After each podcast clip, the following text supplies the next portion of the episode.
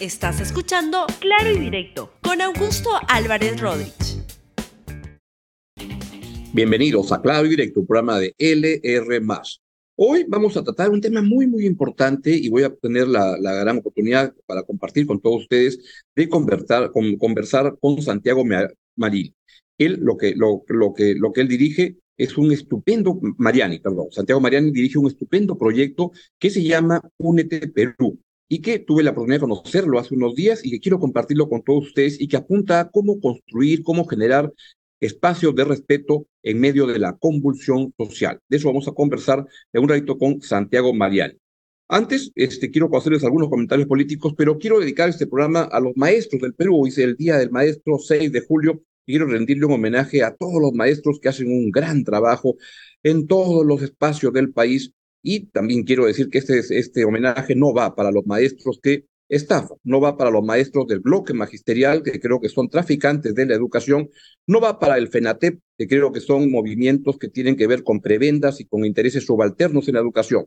Va para todos los maestros de verdad que contribuyen a hacer una buena educación a educar a las niñas, a los niños en el Perú, por supuesto, a NERSUTEP, que hacen un gran trabajo a nivel nacional, a todos los maestros del Perú, pero no va en modo alguno para el bloque magisterial, que es una bancada instalada en el Congreso de la República para traficar con intereses y que han negociado una ley para destruir la meritocracia en la educación, malogrando las posibilidades de tener una mejor educación y al FENATE, por supuesto, que es un órgano del MOVADEF, vinculado a Sendero Luminoso. Para ellos no va este programa, para los verdaderos maestros, por supuesto que va. Unos comentarios breves de lo que ha pasado en el día, y es que sin mucho se ha hablado en los últimos tiempos sobre esta alianza fuji-serronista, sobre este pacto que había, pero lo que ha pasado en este el día de ayer es que se ha demostrado que nunca hubo, como yo les conté en ese programa, nunca hubo una alianza, lo que había era una coincidencia de intereses pragmáticos o vinculados a con el objetivo de repartirse el poder, nada más ni nada menos. Entonces, eso de alianza fugicerronista, la verdad que nunca existió, así se lo comenté en este programa, así lo escribí en mi columna varias veces y acá se ha demostrado que no existe. Vean, en primer lugar, lo, cuando se hablaba de que iba a haber una mesa conjunta y cuando el señor Valdemar Cerrón ya se sentía el presidente del Congreso, pues este, ayer apareció el vocero de Fuerza Popular, Miguel Torres, Miki Torres, y dijo, no es para los preguntones, ni de a vainas vamos con la izquierda a la mesa directiva. Escúchelo usted mismo lo que dijo en el programa del Perú. Creo que es importante eh, poner los puntos sobre las IES. El primer punto que tendría que poner como ahora vocero del Partido Fuerza Popular es que de ninguna manera el Partido Fuerza Popular podría respaldar una mesa directiva cuya presidencia recaiga en Perú Libre. Eso es completa y absolutamente imposible eh, de parte de nuestro partido político. ¿Qué pasa si Perú Libre no aspira a la presidencia y plantea una vicepresidencia, cualquiera que ésta sea? Personalmente, eh, yo diría, no es nuestro ideal. ¿Cuál es nuestro objetivo o cuál debería ser nuestro objetivo? Lograr una mesa en donde las fuerzas democráticas, esto es Renovación, Avanza, APP, eh, Somos Perú y evidentemente Fuerza Popular, podamos mantener la mesa dentro del centro, centro-derecha por Valdemar Cerrón. Se quedó sin, sin la presidencia del Congreso. Y esto fue ratificado por el congresista Flavio Cruz de Perú Libre, que dijo lo mismo. Esto no va a ningún lado. Escúchelo. Ahí está, yo se lo voy a leer. La declaración del señor Miguel Torres también está en el mismo sentido que nosotros. Nos habíamos expresado lo que nosotros, de que nosotros no apoyaríamos una presidencia de Fuerza Popular. Lógicamente, ellos también están en la misma lógica. Y ayer también apareció César Acuña, de presidente del partido APP, en la misma dirección. Escúchenlo, por favor. Nosotros vamos a, nosotros vamos, estamos impulsando un bloque, el bloque democrático, un poco orientado a la derecha, centro, centro, centro derecha, y que ya sabemos que, el, bloque natural creo va a ser, espero que sea así, Fuerza Popular, Alianza para Alianza para Progreso, Renovación Popular, Avanza País, Somos Perú y luego en el tiempo pues eh, armado el bloque, ya más los que podrían sumarse a ese bloque, se va a determinar quién va a ser el presidente del Congreso. Así es que esto fue el fin de una alianza que nunca ocurrió en verdad, que nunca fue. El fujicerronismo solamente era una un pacto para repartirse el poder y esta vez se lo van a repartir con otros congresistas de otros lados. No hay alianza foquicerronista, simplemente era un pacto de intereses. Y un último comentario antes de pasar a nuestra entrevista con Santiago Mariani, eh, tiene que ver con el viaje a China que han hecho unos congresistas. Escuché esta mañana una entrevista interesante donde se le cuestionaba en radio programas a el viaje a, creo que era la presidenta de la, señora Pared, me parece que es la presidenta del Comité de Ética del, Congreso, la Comisión de Ética, y le increpaban el viaje a China. Yo creo que en este caso hay que tener las cosas claras. Y a mí me parece que alguna gente hace mucha alaraca con viajes y preguntan porque, por ejemplo, invitaciones de empresas también le hacen a los periodistas o no. No viajan los periodistas cuando son invitados a coberturas informativas, cuando son invitados por empresas a, conocer espacios, etcétera, en el Perú, en el extranjero. Acá lo importante es con congresistas o con periodistas que haya transparencia. Y eso es lo que parece que en este caso no ha habido que este, la, transparencia tiene que estar muy claro a qué, a qué se va, por qué se acepta el viaje, bajo qué condiciones, y que eso quede en el récord, por si alguna vez en el futuro los congresistas que han viajado votan a favor de esta empresa o alguna ley que le beneficie a esta empresa, va a quedar claro, queda un registro. Lo que importa acá es la transparencia, pero veo en estos días mucha laraca por parte de periodistas que son viajeros también en empresas, ¿no?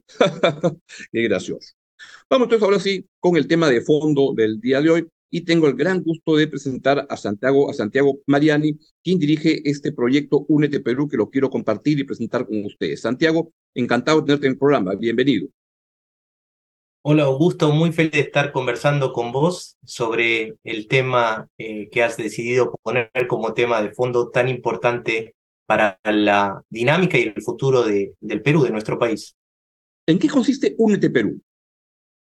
Bueno, en el marco de lo que hoy las redes sociales permiten, es decir, que los ciudadanos o ciudadanas que tengan acceso a Internet podemos poner temas que contribuyen a generar una, una agenda de debate, eh, distintos grupos empezaron a eh, manifestarse para poder contribuir a generar mayor conciencia acerca del impacto que está teniendo la violencia como método para dirimir nuestras diferencias entonces eh, decidimos eh, tratar de nuclear esa fuerza y conducirla hacia una reflexión colectiva que nos permita reflexionar sobre lo que estamos haciendo mal y tratar de hacer las cosas de mejor manera, especialmente en lo que hace a dirimir nuestras diferencias mediante el diálogo, mediante el respeto, mediante el reconocimiento al otro o a la otra en sus, eh, en sus diferentes intereses, sueños, anhelos, y si eso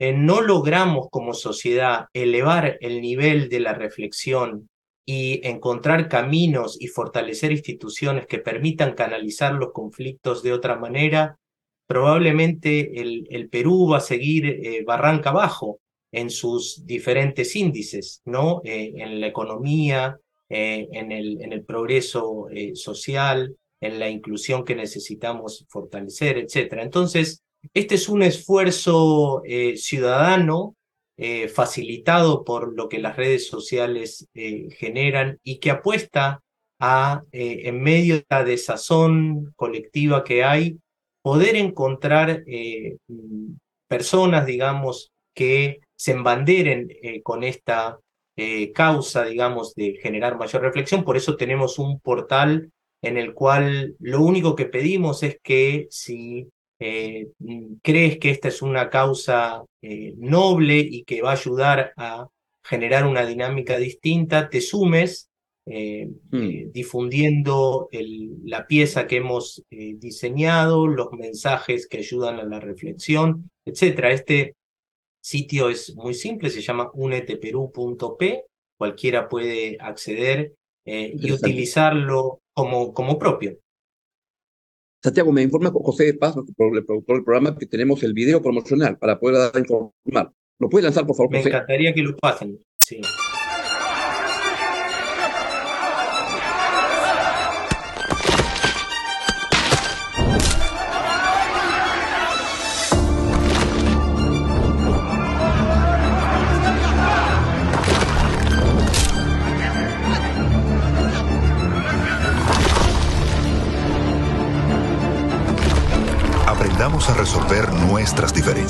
O nos quedaremos sin un lugar donde resolverlas.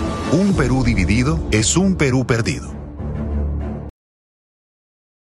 Santiago, en efecto, el Perú hoy es un país tremendamente polarizado y donde está muy bien el debate, por supuesto, pero lo que no sabemos es conversar, debatir, contrastar ideas. ¿De qué manera esta campaña puede ayudar a, mejorar un poco nuestra sociedad en un momento tan tenso, tan caldeado, tan polarizado?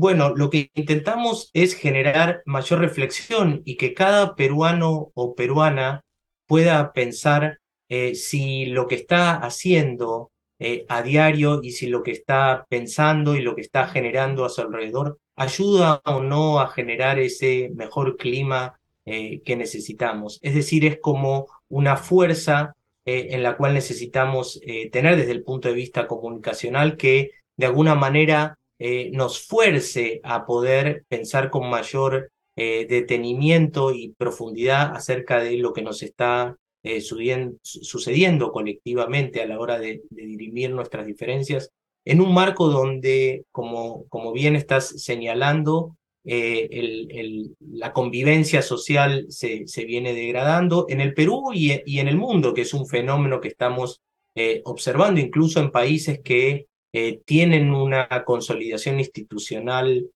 más fuerte que la peruana, como Estados Unidos.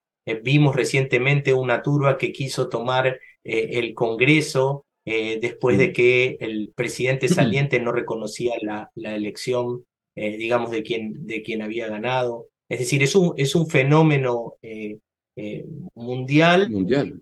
la degradación de la convivencia social, pero en el caso, en el caso del Perú lo, tiene un ingrediente particular, que es que la violencia es un fenómeno, si se quiere, de carácter histórico y estructural que por momentos emerge con mayor eh, fuerza. Eh, en los años 80 y 90 vimos cómo la, la, violencia llegó a niveles insoportables donde teníamos un, grupo terrorista que, que, quería tomar por asalto las instituciones y, las Fuerzas Armadas eh, reprimiendo, en, en, especialmente en el interior del Perú, con una, respuesta desbocada.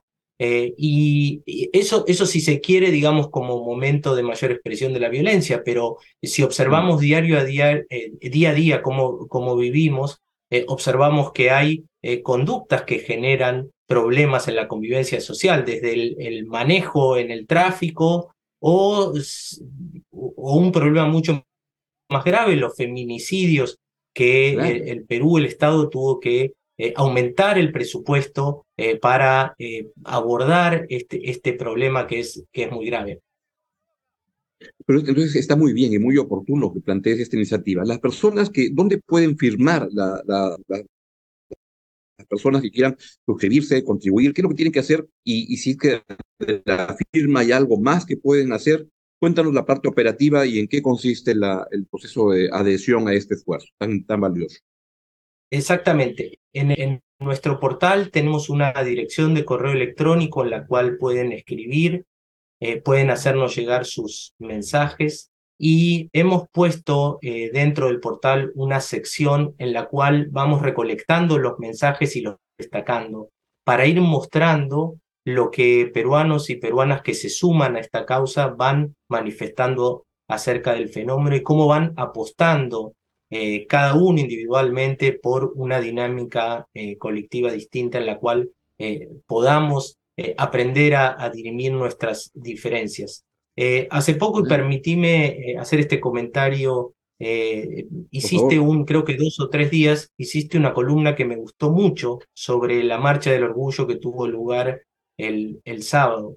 yo estuve en la marcha, fui con mi esposa y fue muy emocionante ver cómo miles de peruanos y peruanas se manifestaban, trataban de canalizar sus demandas con un mensaje muy positivo alrededor del amor eh, y eh, tratando de señalar de manera muy pacífica que también son sujetos eh, de derecho que el Estado los debe tener en cuenta, que deben ser incluidos. Y me pareció un contraejemplo muy interesante, y, lo reflejaste de esa manera en tu columna, a otras formas de manifestación, que si bien la Constitución nos brinda a todos el derecho a protestar, eh, hay que tratar de mantenerlo en lo posible dentro de eh, los cánones más civilizados para que eh, no solo evitemos problemas que incluso llegan a muertes, como ha ocurrido recientemente, sino que podamos sentar el ejemplo ciudadano, porque los buenos ejemplos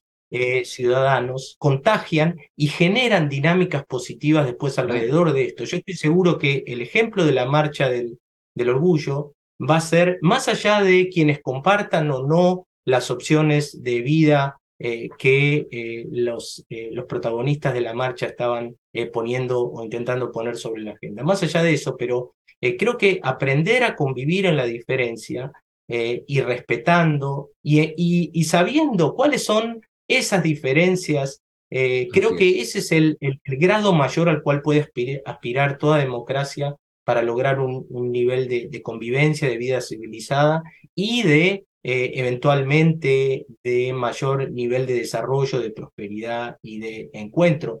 No es posible que todos estemos de acuerdo en lo mismo, pero sí es posible que aprendamos a respetar en qué no estamos de acuerdo, en saber este, procesar esas diferencias. Y yo creo que el Perú y quienes están apoyando esta campaña y quienes le están eh, dando fuerza, eh, apuestan y tienen conciencia acerca de estos conceptos y saben que podemos sacar lo mejor de los peruanos y peruanas que quieren una mejor convivencia, que quieren un país eh, más inclusivo, más integrado, con mayor prosperidad, con mayor bienestar. Y, es perfectamente posible. Es cuestión eh, de trabajar y ahondar sobre este debate, generar mayor conciencia y mirarnos al espejo todos los días y pensar qué estamos haciendo desde el lugar que nos toque para generar una conciencia, una, una convivencia más eh, armónica, eh, respetando eh, las diferencias y sabiendo que al final en la integración de nuestras diferencias está la mayor potencia de nuestra sociedad como, como país. Es en las diferencias y en el otro donde vamos a encontrar las mejores este, em, empresas, acciones, eh, y eh, fuerza que el Perú tiene. Santiago, muchas gracias y por permitirnos presentar en el programa Únete Perú, que es un magnífico instrumento, un vehículo para conseguir esos objetivos tan, tan importantes. Te agradezco mucho y te deseo todo el éxito y avísame para darlo a conocer en tanto sea necesario para informar cómo avanza. Ha sido Santiago Mariani, líder de Únete Perú. Muchas gracias y ha sido todo por hoy en el programa Claro y Directo y lo dejo con la excelente programación de LR. Hasta mañana. Gracias por escuchar Claro y Directo con Augusto Álvarez Rodríguez. Suscríbete para que disfrutes más contenidos.